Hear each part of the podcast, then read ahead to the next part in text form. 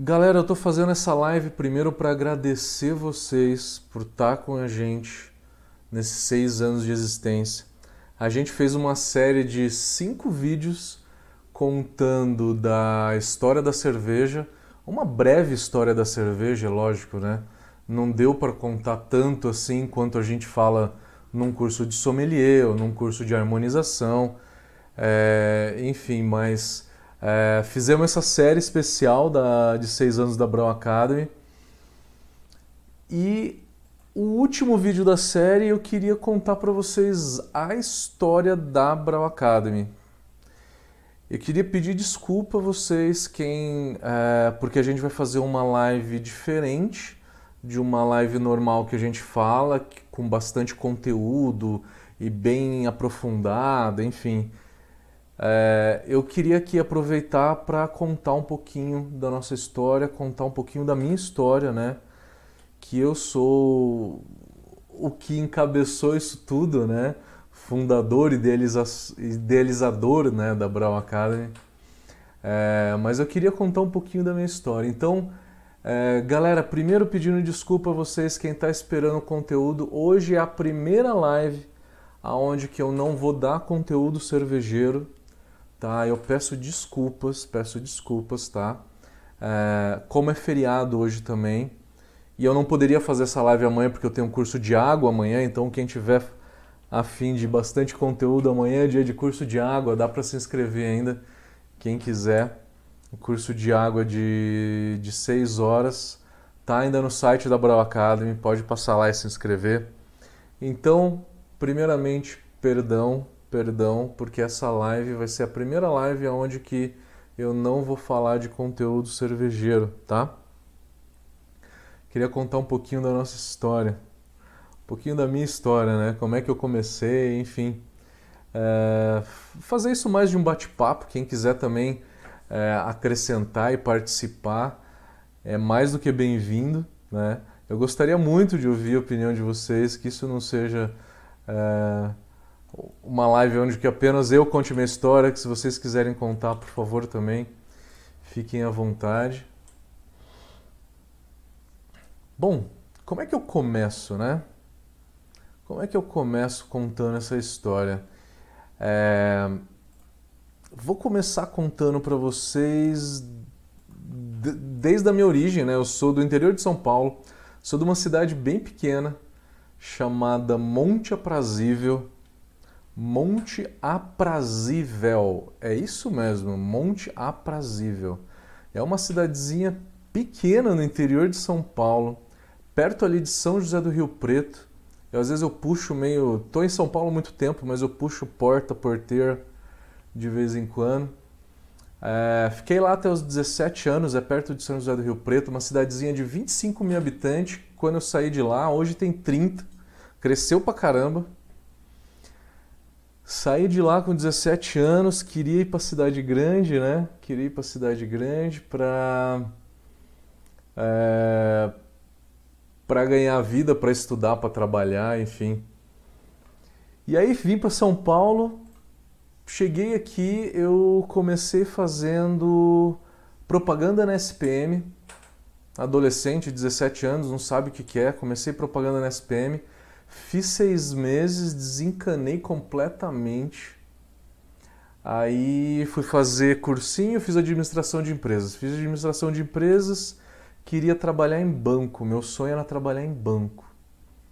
É, trabalhei no mercado financeiro em bancos por 13 anos, sempre na área de controladoria, em resultados gerenciais, né? Aí, trabalhando em banco, em 2004, eu sofri um sequestro relâmpago aqui perto de casa. É...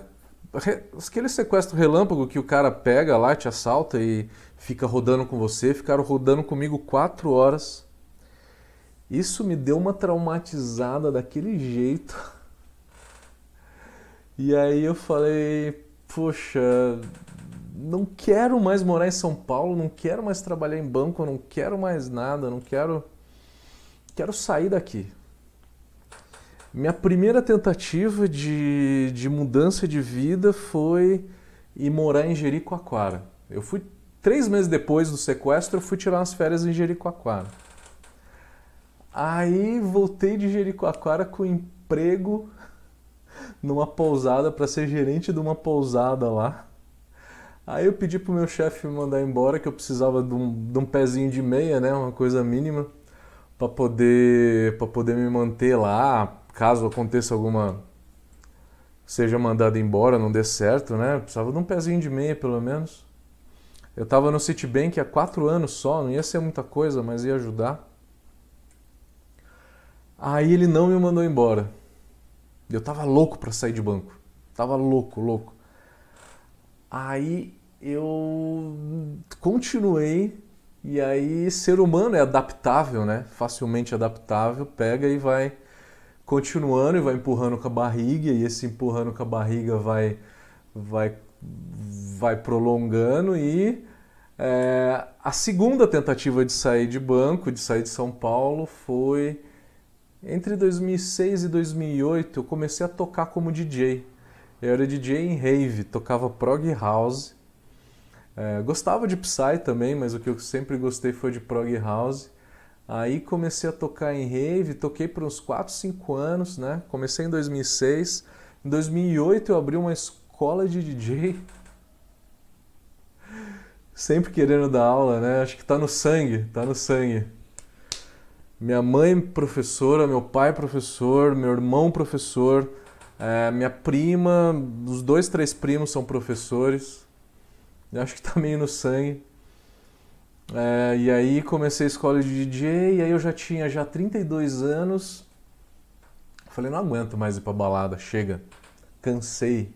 Cansei de ir pra balada, cansei de, de ir em rave. Quando eu falo que eu era DJ, a galera fala, meu, você não tem cara de DJ. Era o que eu mais ouvia.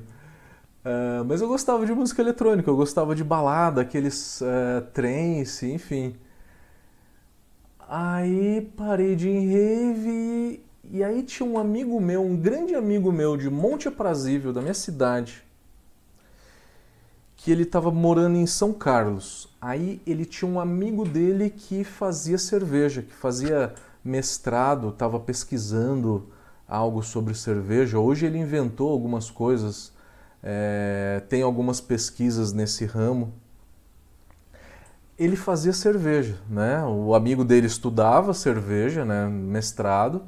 E aí eu fiquei apurrinhando o meu amigo para convencer o amigo dele a ensinar a gente a fazer cerveja. Eu fiquei insistindo, insisti por uns três meses Aí consegui uma turma ali de seis amigos ali em São Carlos, isso era abril de 2011. Abril de 2011. Tem muita gente que acha que eu comecei nessa história há muito tempo, não. Tá fazendo 10 anos agora, tá fazendo 10 anos que eu fiz a minha primeira cerveja. Em abril de 2011 eu fiz meu curso básico com um cara que fazia mestrado de, é, nessa área de, de pesquisa cervejeira, né? Hoje ele tem uma cervejaria ali em, em São Carlos, a Kirchen, se eu não me engano, Kirchen, quer dizer igreja em alemão. É... Aí eu comecei com dois amigos, e aí todo mundo quando começa a fazer cerveja, começa com amigos, né? Porque quer desbravar esse negócio, né? Um mundo completamente diferente, não quer começar sozinho. Eu comecei com dois amigos meus, o Lucas e o Pedro. Aí a gente fez meio que uma sociedade, compramos equipamento, compramos freezer, panela, tudo. Compramos. E aí começamos a fazer. Começamos a fazer. É, e aí os outros dois não foram tanto quanto eu, né? Eu me envolvi muito mais. É, depois que a cerveja entrou na minha vida, eu costumo brincar que a cerveja me atropelou eu não parei, foi um negócio frenético, realmente muito frenético. Que eu estava trabalhando em banco e estava fazendo cerveja todo final de semana. Na segunda-feira eu chegava mais cansado do que na sexta-feira, né, em banco. Então, caramba, foi uma, foi uma vida bem puxada, mas aí esses dois que eu comecei, eles meio que uh, não quiseram continuar tanto, né? Tinham outros empregos e não. Uh, eu acabei sendo um pouquinho mais afoito nessa história toda do que o, os outros, né? Eu queria mostrar para vocês algumas fotos, já que a gente está contando história aqui. Eu quero mostrar, eu preparei algumas fotos que eu queria mostrar para vocês. Então, só recapitulando, galera que chegou agora, é, eu peço perdão a vocês, tá? Esse, essa live não é de conteúdo, tá? É, nessa live eu vou contar só a, a história da Brau Academy, tá? Até agora eu falei da, da minha história como, como bancário, né? Como bancário, fiquei 13 anos de bancário. E aí eu comecei a fazer cerveja em casa.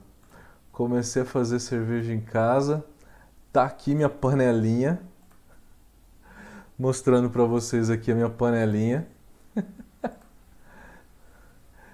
então, tá aqui panelinha de 20 litros, panela de 32, né, para fazer 20 litros, fogãozinho. Moro num apartamento de 70 metros quadrados, gente. O negócio não é grande. É um apartamento realmente pequeno, tá? Mas eu, eu, desocupei o fundo todo, tirei a máquina de lavar daqui, tirei o tanque, filtrinho de água ali no fundo, as três panelas, né? Uma de água quente, é, outra para clarificação. Enfim, panelinha de 20 litros, fogão industrial, um fogão de ferro que soltava ferrugem pra cacete. E soltava uma ferrugem que deixava o azulejo todo sujo. Aí, esses dois meus últimos amigos, eles, é, eles acabaram saindo, né? E eu acabei entrando de sociedade com outro amigo meu, chamado Oscar, que inclusive eu convidei ele para assistir a live aqui, eu não sei se ele conseguiu chegar a tempo. E aí, galera, um detalhe, eu eu fui lá, esse é o Oscar, esse é o Oscar. Eu sem barba, né? O nome da cerveja chamava Nevada. E aí, galera, eu quero fazer um parênteses a, a vocês. É, se vocês ainda estão nesse período ainda de querer tentar comercializar, vender cerveja, lançar cervejaria, não caia no erro que eu cometi. Eu fui lá, eu falei assim, minha cerveja vai chamar Nevada. É, imprimi rótulo, fiz logo, fiz tudo, estava fazendo site, registrei domínio. Ah, beleza, faltou registrar a marca, né? Fui lá no NPI, Nevada era uma água. E a água e a cerveja tá na mesma categoria. Conclusão, eu tinha que largar a mão do nome Nevada. É, mas aí nessa história, o... eu estava fazendo em fermentador grande, estava fazendo fermentador grande. Eu vou voltar para as fotos aqui para mostrar para vocês. Então aqui está a nevada. Tá aqui um fermentador de 200 litros de polipropileno aqui embaixo. E aí a Nevada Bruni, que é uma do Bell, uma American Pale Ale, uma American IPA Aí tinha uma Tripel também, tinha uma Belgian Blonde. Esse era Oscar, eu sem barba, né, com uns 33 para 34 anos aqui. E a gente começou a fazer, e aí eu saí da panela de 20 litros para a panela de 100. Tá aqui a panela de 100, o mesmo fogãozinho, eu e Oscar fazendo cerveja aqui. E aí a gente falou assim: ah, vamos fazer numa escala um pouco maior, né? e aí a gente já começa a virar cigano e aí já monta a cervejaria. Então a gente começou nessa pegada. A gente começou nessa pegada. Tá aqui os rótulos que a gente tinha na época. Então, relíquia, né? Dá até prazer de ver esses rótulos, faz tanto, faz tanto tempo, foi tão legal. É, meu quarto, olha só meu quarto. Essa daqui é a minha gatinha, falecida já há dois anos, chamada Chiquinha.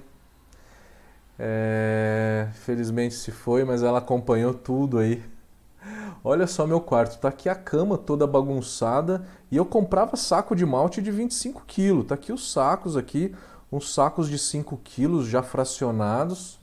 Olha a bagunça que não era a minha casa. A cozinha ficou completamente tomada aí, né? Tomada pelos, pelas panelas. E tá aqui o fermentador. Tive que tirar a mesa da cozinha, que estava no lugar dessas duas geladeiras e coloquei aqui duas geladeiras, onde que cabia, cada uma delas cabia um fermentador de 200 litros lá dentro. Cabia um fermentador de 200 litros. É... E aí aqui mais uma foto né, da Nevada. Tem essa camiseta até hoje, ela tá amarela. Velha pra cacete, tem essa camiseta até hoje, eu e o Oscar. A gente foi participar de um evento aqui nesse dia que foi muito legal, a cerveja estava bem legal chamada Homebrew Experience em 2012. Aí saímos até capa do, do Estadão no, no caderno Paladar, né? Tá aqui a foto eu e Oscar aqui na aonde que a gente tem aqui também outras pessoas que continuaram no meio, né? Tá aqui o Frederic Ming, que abriu, como é que chama a cerveja dele? Ah, caramba. O Ming, é, o Amilcar, que abriu o Capitão Barley, é, o Rogério, que continuou dando algumas aulas. E aí saímos também na revista da Gol, cervejeiros caseiros que estavam. né? E nessa época a gente invasava tudo em garrafa e é, ficamos nessa vida meio cigana por algum tempo, né? Essa daqui já é na Alemanha já.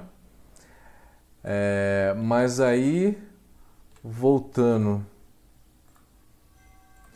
Isso foi 2012. Eu comecei a fazer cerveja em 2011, em abril de 2011. Aí eu comprei meus equipamentos em junho de 2011. E aí eu fiquei de sociedade com meus dois primeiros amigos até fevereiro de 2012. De fevereiro de 2012 a dezembro de 2012, por quase um ano que eu fiquei de sócio com o Oscar, que aí a gente subiu para o fermentador de 200 litros. Fazia, tinha dois fermentadores de 200 litros num apartamento de 70 metros quadrados, o mesmo que eu tô aqui agora. Aí, em agosto de 2012, eu tinha um ano e três meses de panela. Eu já tinha pegado tanta paixão pela cerveja que eu falei, descobri agora o que, que eu quero fazer. Que nem eu contei para vocês, quem perdeu. Eu, em 2004, fui sequestrado, sequestro relâmpago, eu queria ser gerente numa pousada em Jericoacoara. Quase fui, só não fui porque meu chefe me mandou embora na época, precisava de uma grana. Aí acabei continuando no banco, trabalhando no Citibank por nove anos, eh, Itaú por dois, Cetelem por mais dois anos, Total dá 13 anos. Fui DJ, montei uma escola de DJ, queria viver disso em 2008, mas não deu certo também. A cerveja foi a terceira tentativa do sujeito, né? A terceira tentativa de tentar mudar de vida. É, e aí eu tinha certeza disso. Eu não sei por que eu tinha certeza que era o que eu queria fazer que era o que eu queria fazer a cerveja, de tanto que eu gostei, de tanto que eu me identifiquei com isso. Tinha um ano de panela só, é, já tinha decidido que eu ia para a Alemanha estudar. Pô, mas com que dinheiro? O que, que eu faço? Cheguei pro meu chefe e falei, cara, então, dá um help para mim, me ajuda. Eu preciso pagar um curso de mestre cervejeiro lá na Alemanha, mas eu preciso que você me mande embora eu já estava meio insatisfeito já, né? Lógico, né? É, já estava querendo mudar de vida há muito tempo. Aí ele pegou e me mandou embora. Eu falei, yes, consegui. Janeiro de 2013 eu estava na Alemanha fazendo meu curso na VLB, na VLB em Berlim. Me formei na, na VLB como mestre cervejeiro e mestre malteador é um curso de seis meses, é um curso para estrangeiro, né? Os alemães não fazem esse curso. Os alemães fazem um curso de dois anos, um curso normal de dois anos, que é todo em alemão, né? Aí eu fiz esse curso, então um curso integral de 700 e poucas horas. Fiz estágio em duas cervejarias lá. A primeira foi bem rapidinho, foi umas duas, três semanas, foi lá em Berlim, uma, um brew pub que fazia cerveja local ali, fazia só estilo alemão, bem comum, Pilsen Weiss, e aí fazia uma American IPA também, de diferente, só isso. Ah, e aí depois eu fiquei mais dois meses e meio numa cervejaria em Leipzig, que faz aquela Gose, aquela cerveja ácida. Isso foi depois da formatura, eu aqui de terno e gravata na formatura com meu professor, esse aqui era o coordenador do curso. Ele fumando cachimbão numa roupa bem típica de alemão, com aquelas canequinhas ali que tem uma tampa que impede com que caia cocô de pássaro, é, folha, né? Pra você tomar em beer garden mesmo.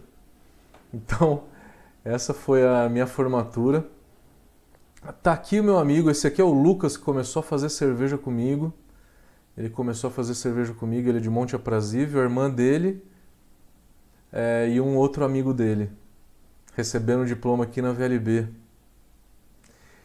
É, aí, nessa história, eu acabei voltando para o Brasil. Eu voltei para o Brasil em. Eu saí da Alemanha em outubro de 2013. Aí eu fui dar um rolê na Ásia, fiquei dois meses na Ásia, cheguei no Brasil em dezembro de 2013. Eu, eu vou ver algumas interações que tem de chat aqui, acho que tem algumas. Eu já continuo a história, galera. Erasmo Dickel. Já vai a primeira pergunta. Posso fazer um chopp sem álcool caseiro? Seria depois de fermentado ferver novamente por alguns minutos e carbonatar?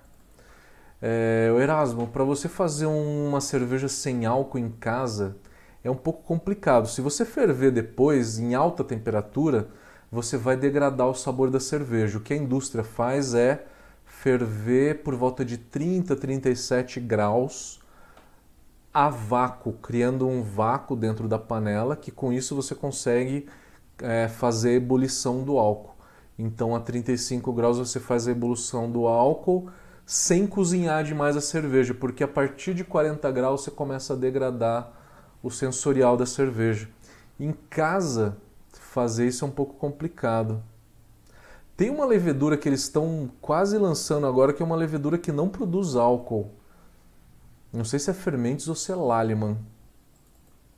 Eu acho que ela está quase para ser lançada. Então, galera, essa é uma live apenas contando história, tá? Peço perdão de novo quem está chegando agora. A gente não vai dar conteúdo cervejeiro hoje, tá? A gente vai apenas contar a história da Brau Academy, fazer uma, uma live rapidinha aqui, como a gente está fazendo seis anos. Tá? Quem quiser conteúdo, amanhã a gente tem curso de água cervejeira. Tá no site da Brau Academy, quem quiser. José Roberto Saraiva, boa noite. Obrigado, José Roberto acompanha a gente há muito tempo. Marcelo Grunwald, Rodrigo, Sérgio Luiz, Erasmo, Davi, Tiago Henrique, Vinícius Araújo, o Vinícius pediu uma foto de DJ, quando eu era DJ. Deixa eu ver se eu acho, cara. Eu tô com as fotos todos no meu micro aqui, vamos ver se eu acho uma foto quando eu era DJ. Faz tanto tempo que eu não vejo essas fotos. Cara, eu achei. Vou ver se eu acho uma que eu tava num palco um pouco maior que eu estava tocando numa, numa festa particular. Vamos ver se eu pego uma de. de uma rave mesmo. Deixa eu ver se eu acho aqui.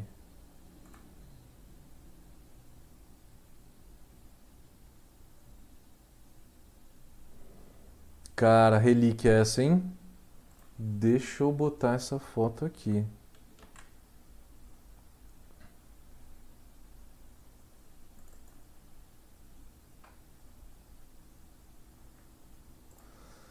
Vamos ver se vocês acham aqui, só um pouquinho. A tela tá aqui.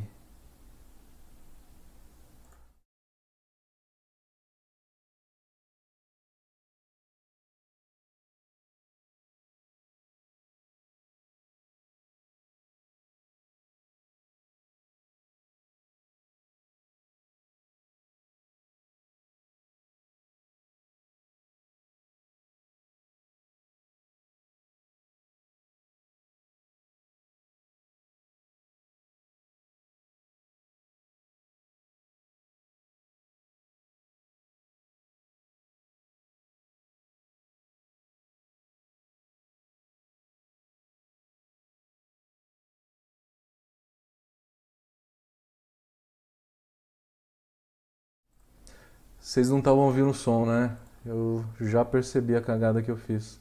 Entrada de áudio. Realtek. Tá aí, agora vocês estão me ouvindo no YouTube, estão me ouvindo no Instagram. Galera, essa era uma foto que eu tava tocando numa rave, num CDJ, na época que era, era disco ainda, né? Era, era CD, na época que existia CD ainda. Hoje esses, esses equipamentos de DJ é tudo pendrive. Vou ver se eu acho mais alguma aqui. Acho que eu tenho mais algumas. Daqui a época que eu era DJ.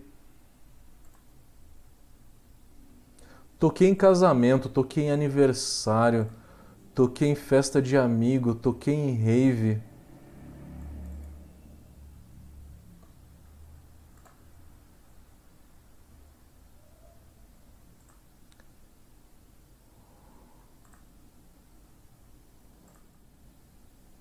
Vou colocar mais um aqui. Bom, eu tenho que ficar procurando aqui, eu vou acabar perdendo um pouco do foco, mas. é...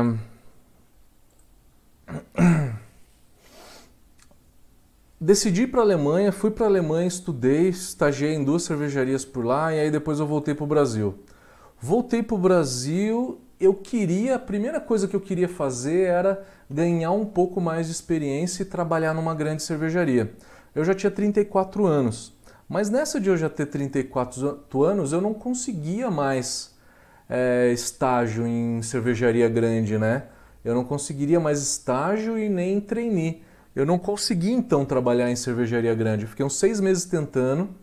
Era para eu entrar na Colorado, é, recusei, não entrei na Colorado. Hoje eu entraria, pensando de novo, hoje eu entraria na Colorado, mas na época eu, eu queria cervejaria grande.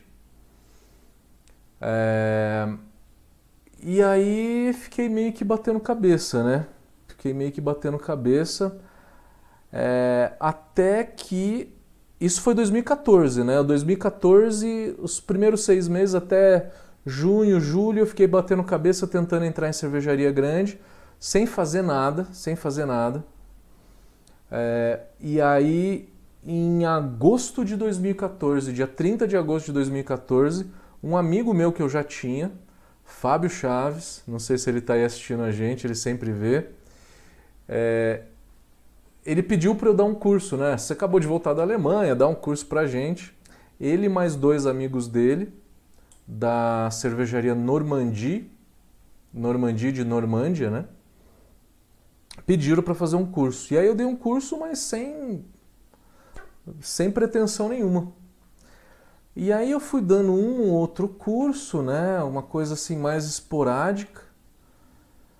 É, até que aqui eu vou mostrar para vocês uma, uma foto de um curso que eu estava eu estava dando curso em casa.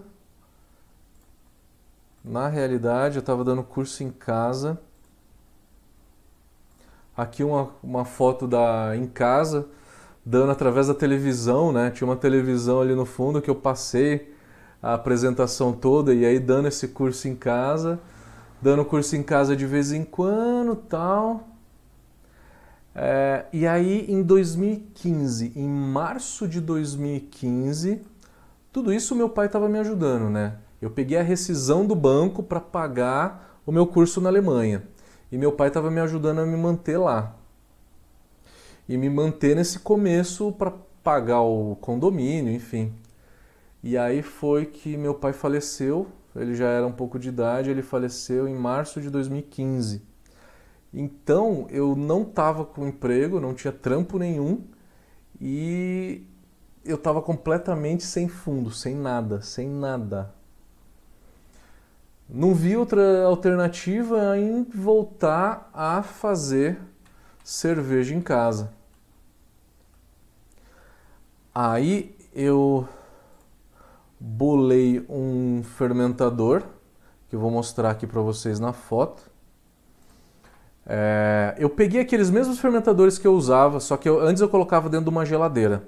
Eu falei, pô, geladeira é um trambolhão. Será que não dá para eu melhorar isso? Eu passei um cobre em volta, uma armação de cobre, para passar gás refrigerado nele.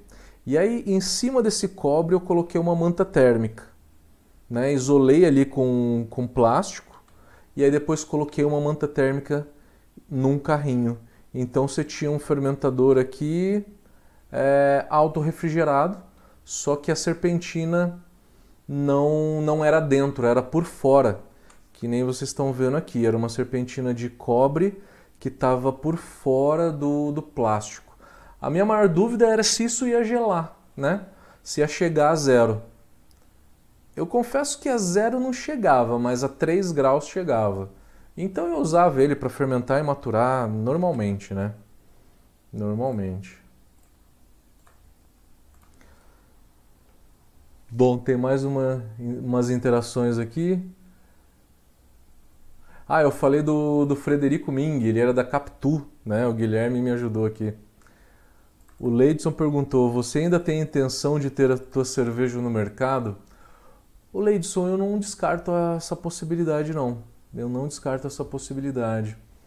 É, quem sabe eu ainda, eu ainda monte uma cervejaria, mas eu, por enquanto, eu ainda não quero é que viajar, antes da pandemia eu estava viajando todo final de semana, é um negócio muito cansativo. É muito, muito cansativo. Eu tinha uma vida de louco, de louco. De tipo folgar dois dias, não é por semana, dois dias por mês. Quando eu conseguia muito, eu folgava um dia por semana. Eu tava, meu, uma doideira, cara. Eu tava trabalhando muito os últimos dois, três anos antes da pandemia a pandemia, por um lado, veio né, me dar um descanso, né? Mas quem sabe? Então, algum dia eu quero, talvez, montar uma cervejaria para não viajar tanto. Para ter uma fonte de renda e não viajar tanto. O Thiago falou para eu discotecar na próxima abraçagem. eu vendi todas as minhas picapes, cara. Vendi todas. As últimas foi agora, há seis meses. O Erasmo falou que também foi bancário não indica para ninguém, mas ele não foi DJ, mas foi músico. É bem melhor do que ser DJ, cara, porque ser DJ tem que ficar na noite, cara. O Vinícius falou que eu não tinha cara de DJ mesmo. Porra, não tinha não, cara. Tinha cara de bancário mesmo. Mas eu gosto de música eletrônica. Eu gosto mesmo, assim, de ouvir até hoje. O Vinícius falou obrigado por vir para cerveja. Eu que agradeço vocês por estar tá aí acompanhando a gente, cara. Foi muito legal. Eu vou continuar a história, só estou lendo umas perguntas aqui que eu já, eu já continuo na história recente da Brau Academy, depois que eu voltei da Alemanha. Fábio Lima, um vídeo seu com uns amigos fazendo cerveja em 2011. Cara, eu gravei esse vídeo quando eu tinha três meses de panela, Fábio. Você lembra desse vídeo? Quem gravou foi um cara chamado Oliver do The Brewer TV. The Brewer TV. Que eu estava fazendo na panelinha de, de 20 litros ainda, que a gente estava fazendo uma cerveja para mandar para um concurso na, da cervejaria Bamberg. O estilo era tripel. Cara, eu tinha três meses só de panela, eu não sabia nada do que eu estava falando, cara. Desculpa se eu falei alguma borracha lá. Eu não sabia nada, nada, nada, nada, nada, nada, nada. Tinha três meses de panela quando a gente gravou aquele vídeo, mas foi muito legal. Aparece os meus gatos, aparece eu, o Pedro e o Lucas, foram os caras que começaram a fazer cerveja comigo. Paulo Fontes, boa noite. Osiris está por aí também. O Osiris perguntou: por que no início você não queria cervejaria? Você queria cervejaria grande e não micro? É, eu queria grande no, no começo porque é, o state of the art dos processos, os melhores processos, os melhores controles, os melhores equipamentos é na cervejaria grande, né? Então eu queria aprender, pegar um pouco mais de experiência de uma cervejaria grande para aprender um pouco mais, para depois ver o que, que eu ia fazer. É besteira, cara, porque quando você entra para cervejaria grande, você fica em cervejaria grande ponto final. Quando você entra na artesanal, é na artesanal que você fica. E na artesanal é muito mais legal, cara. Eu conheço os dois mundos, eu conheço os dois mundos. Quem vai para a VLB, 70% é cervejaria grande. 30% é caseiro, tá? É micro cervejaria. E quem trabalha em cervejaria grande não faz cerveja porque trabalhava em banco e aí criou uma paixão e aí foi lá e mudou de profissão. Não, essa é a nossa história, né? A história de quem abriu cervejaria, a história de quem. É a minha, né? A história. Quem trabalha em cervejaria grande se formou em engenharia química, engenharia de alimentos, e aí trabalhou na indústria alimentícia e aí acabou caindo numa cervejaria. E cervejaria grande é cobrança, né? O pessoal brinca que a Ambev é o banco, né? De tanta cobrança. Tem uma cobrança, tem uma política de gestão como se fosse banco. O pessoal da, da Itaipava brinca, o pessoal da, da antiga Skin brincava também.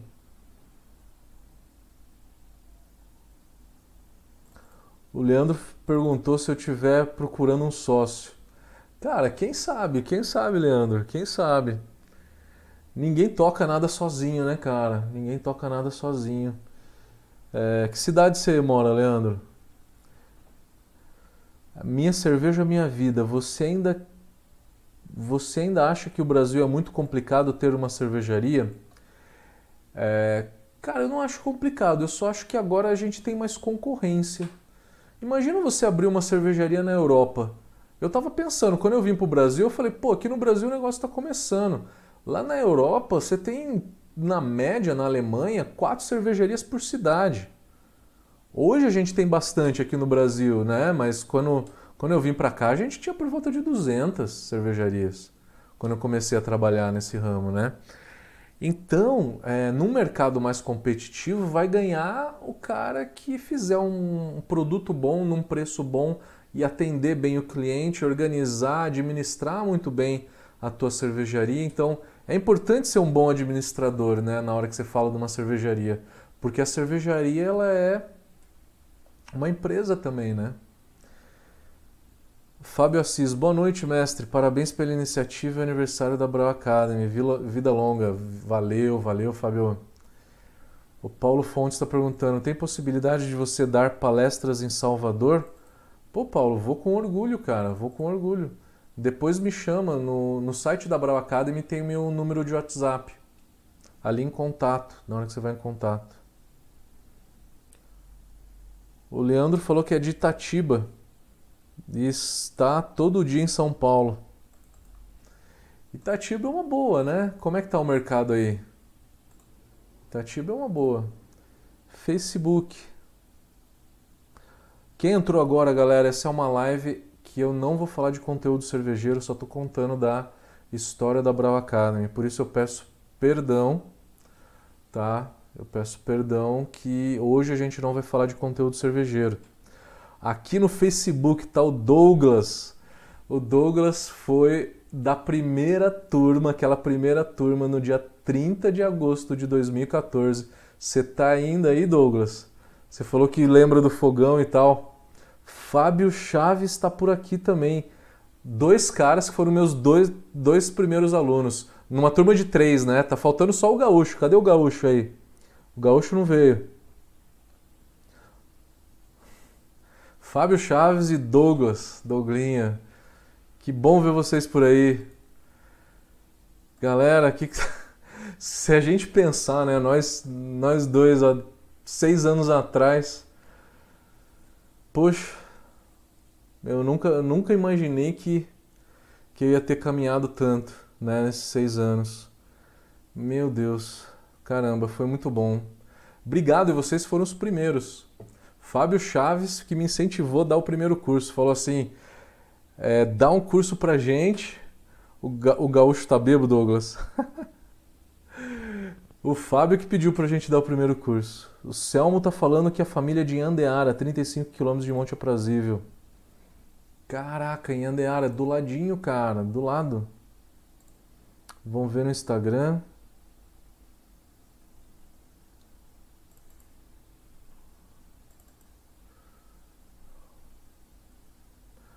O Walter perguntou o que mais pesou na minha decisão de ir para a Alemanha. Eu era solteiro, né? Eu não tinha muita coisa a pensar. Eu era solteiro Eu era solteiro realmente, então não tinha nada, não tinha filhos, não tinha nada.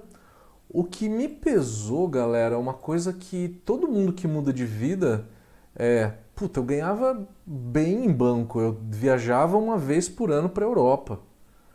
Né? Eu tinha um carro, tinha apartamento, tinha uma qualidade de vida, né? E agora eu vou mudar a chavinha, né? Eu vou eu vou virar essa chavinha e voltar a estaca zero de novo. Eu acho que isso foi o que pesou. Mas eu tinha tanta certeza e tanta vontade de que era isso que eu queria, que cara, eu fui, eu fui, sem pensar. Eu passei perrengue, cara. Eu não vou te falar que eu não passei, não. Eu passei sim, cara. Eu fiquei uns dois anos e meio, três anos aí, cara, contando dinheiro, contando dinheiro para poder tomar uma cerveja no boteco. Quem pegou essa parte, meu pai me sustentava, né? Até 2015, aí ele faleceu. Aí nessa, cara, foi para zero a minha renda. Comecei a fazer cerveja em um fermentador em casa de 200 litros. Vendia cerveja caseira, era a minha opção que eu tinha para começar a ganhar algum troco. É, estourei todas as contas, cheque especial, tudo. Fiquei com o nome sujo por três anos. Né? Essa é a parte chata dessa história. A parte boa é que eu consegui é, recuperar tudo isso, consegui, né, em vez de vender cerveja caseira, né, conseguir recuperar, pagar todas as minhas dívidas e hoje é, ter uma empresa, ter um CNPJ registrado e tudo. Consegui dar a volta por cima, foi difícil, mas é muito prazeroso, é muito prazeroso olhar o que o que foi no começo dessa trajetória, né? Não foi fácil. É, e hoje conseguimos dar a volta por cima. Poxa, isso é bem legal. Celão por aí, valeu Celão por várias lives aí que você tá com a gente. Artesanais, Artesanais Beer falou que eu toquei, toquei em rave e hoje faço cerveja. Pois é, DJ Matheus não, chamava. O nome é meio esquisito, tá? Meu nome de DJ. DJ Manox. Manox. Quer dizer man, man, né? Quer dizer homem. E nox quer dizer noite em latim. Homem da noite. DJ Manox. Eu sei que é esquisito, eu sei que é esquisito o nome, mas tá aí. É... Hoje é um dia pra gente bater papo, realmente contar essas histórias, contar as pedras que a gente tropeçou na vida, tá? Não tenho orgulho nenhum de ter vendido cerveja caseira, mas foi uma necessidade que eu tinha na minha vida, tá? É... Enfim. E hoje estamos aí. Ricardo Ângelo, como é que você tá? De São José do Rio Preto, como é que você tá, cara? Faz tempo que eu não te vejo. Vou continuar, depois eu volto aqui nas nossas dúvidas, vou continuar um pouquinho aqui na, nas fotos. Já estão acabando, gente. Essa live não vai ser muito longa, não. Então, continuando aqui, eu montei um fermentador para vender cerveja caseira, tá? Eu estava numa fase que eu não tinha um centavo no bolso, é, estourando todas as minhas contas, cheque especial, estava né, tava aumentando minha dívida, não estava conseguindo pagar, comecei a vender cerveja caseira. Adotei essa garrafinha, chamava Brau Academy a cerveja mesmo, Imperial IPA, né, uma Double IPA, uma receita muito legal com citra e amarilo, citra e amarilo, citra de amargor, citra amarilo de final e de dry. Muito legal. Então tinha até caixinha personalizada, Brau Academy e tal. Tá aqui a foto de uma das primeiras turmas, das primeiras turmas do curso que na época chamava avançado. Hoje chama intermediário. Que é um curso que eu dei na minha casa, né, na televisão de casa é, e aí disso, continuando contando essa história, eu tava, tava dando aula em casa, tava dando aula na cervejaria Maestria, que fica aqui na Pompeia. É, e aí eu consegui trabalhar na Dortmund, fui cervejeiro da Dortmund por 10 meses. E aí depois eu comecei a dar aula na Escola Superior de Cerveja e Malte Blumenau, dava aula de lúpulo e de invase. E aí a Brau Academy começou a crescer, eu não consegui mais nem dar aula em Blumenau e nem continuar na Dortmund. É, daí a Brau Academy começou a, a crescer, a gente começou a galgar a, até palestras lá fora. Esse daqui foi o, um curso de mestre em estilos que eu fiz lá na Sibyl. Então essa é uma foto que eu tirei lá na Sibyl. Então tá aqui o Randy Mosher, Ray Daniels na Sibyl, foram os professores. É, uma lenda chamado Charles Benforth, um dos maiores escritores, assim, se for ter que é, elencar quais são os maiores escritores da, do, do universo cervejeiro, primeiro vai ser o Kunze, né? Lógico, esse cara, ele faleceu faz três anos já, mas ele foi um dos que mais contribuiu. E nos Estados Unidos é o Charles Benforth. E eu fui dar uma palestra em San Diego, aonde que esse cara estava sentado na primeira fileira. Maior congresso dos Estados Unidos e estava esse cara lá sentado na primeira fileira. Não só ele, mas nosso gordinho querido, How to Brew pra galera. Esse cara é muito gente boa, gente. Esse cara é muito gente boa. John Palmer aí. Aí tá o palco. Eu não tenho uma foto do, do auditório inteiro. Tinha 800 pessoas. Por volta de umas 800 pessoas nesse auditório. Meu Deus, acho que foi o dia que eu mais fiquei nervoso na minha vida. Na hora que eu fui dar uma palestra de cálculo de amargor aí pra essa galera toda. Aqui no Brasil, no congresso, último congresso técnico que a serva catarinense fez, né? Então a gente tem aqui, uh... caraca, qual que é o nome dele? Nel Jamil. Cara, que branco, que branco que deu agora. Daqui a pouco eu lembro, daqui a pouco eu lembro. Ele escreveu um livro de dry hop agora muito famoso. Nossa, que vergonha, que vergonha. Eu acabei de ler o nome, eu acabei de ler o livro dele. É... Daqui a pouco eu lembro. Scott Janish. Scott Janish. Scott Janish. Tá aí, Scott Janish. E nesse ano estou voltando para aquele congresso, para aquele congresso grande lá nos Estados Unidos. Estou voltando para dar um curso, só para dar uma palestra. Ela já está gravada, só que vai ser online. Ela vai ser transmitida no dia 6 de outubro, que inclusive é meu aniversário. No dia 6 de outubro ela vai ser transmitida, chama World Beer Congress. Quem tiver interesse de ver, ele é um pouquinho salgado porque o dólar subiu, ele é por volta de uns 170 dólares, 190 dólares. Mas é um congresso realmente top em conteúdo, é o melhor que tem nas Américas, tá? Se vocês quiserem assistir uma palestra lá, tem umas 30 palestras. Depois dá um Google aí, World Beer Congress. Começa no dia 18 de setembro. É... Bom, galera, aí com isso acho que a gente termina mais ou menos a história da Brau. Estamos com 35 consultorias até hoje. É... chegamos em 10 mil alunos. Desses 10 mil alunos, 6 mil são online.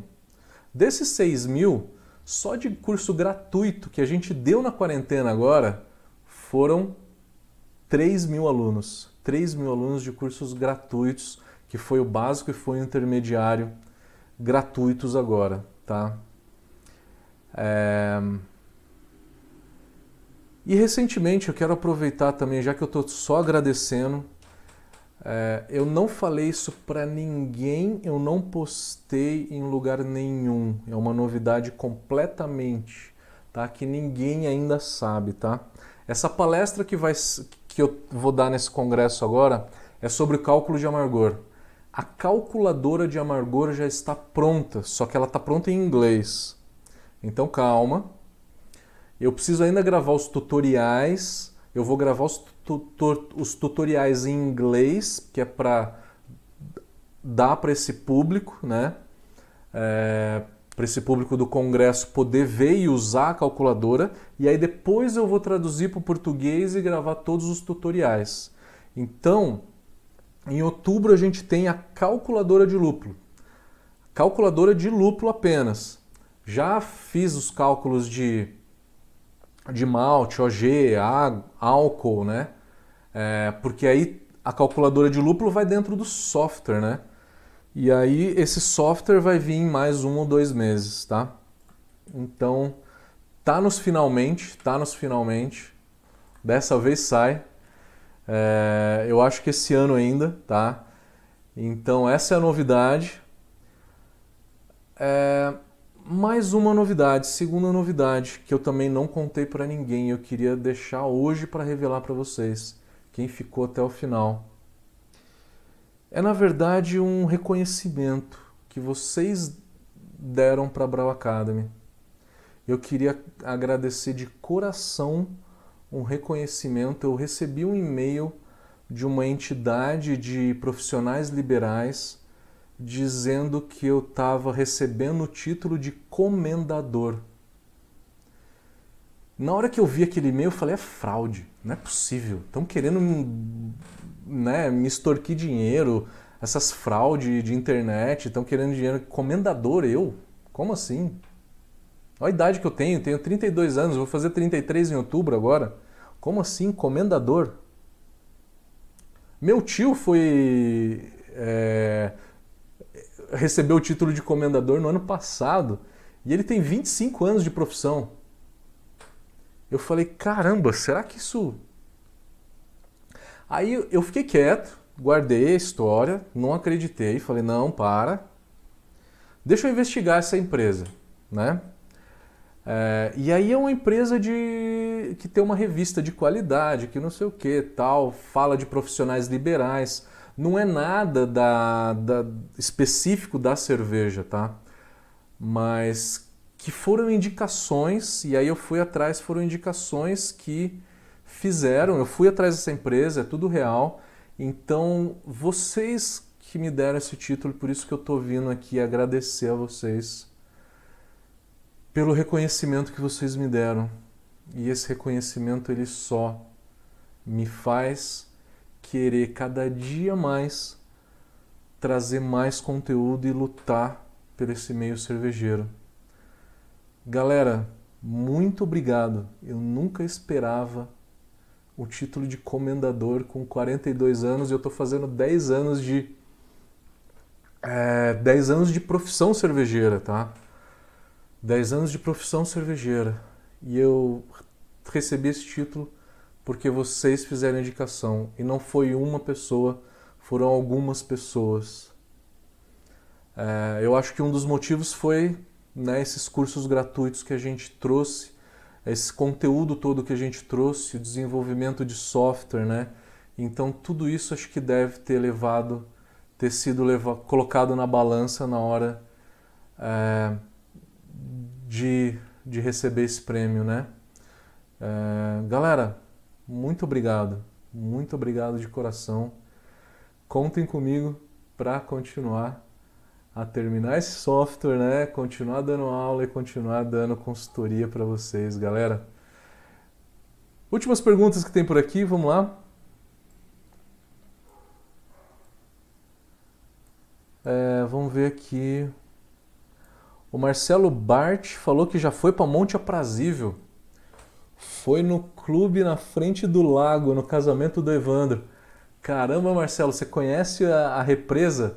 É o que a gente chama de represa. O lago é um lago, é pequeno, né?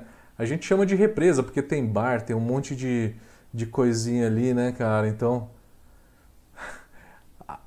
Tudo vira, gira em torno da represa de Monte, de Monte Aprazível, né, cara?